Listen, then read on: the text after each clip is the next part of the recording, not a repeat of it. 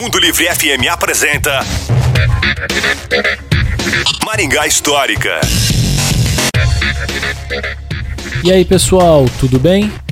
Hoje nós vamos falar sobre uma foto da Avenida Brasil em 1952 que nós publicamos lá no maringahistórica.com.br. Nós temos nela uma grande movimentação de veículos junto aos comércios instalados ao longo da principal via da cidade, a Avenida Brasil.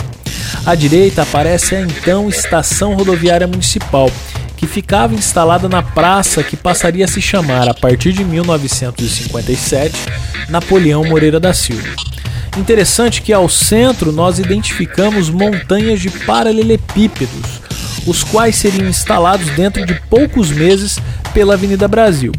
Mais tarde, eles dariam espaço ao asfalto e seriam reinstalados no interior do Parque do Ingá, que foi inaugurado em 1971. Para você ver essa foto, basta acessar o nosso site e digitar no campo de busca Avenida Brasil 1952. Se você quer saber mais sobre outras histórias da nossa cidade, nos procure nas redes sociais. É no Maringá Histórica, a história em tudo que vemos. Um forte abraço e até a próxima.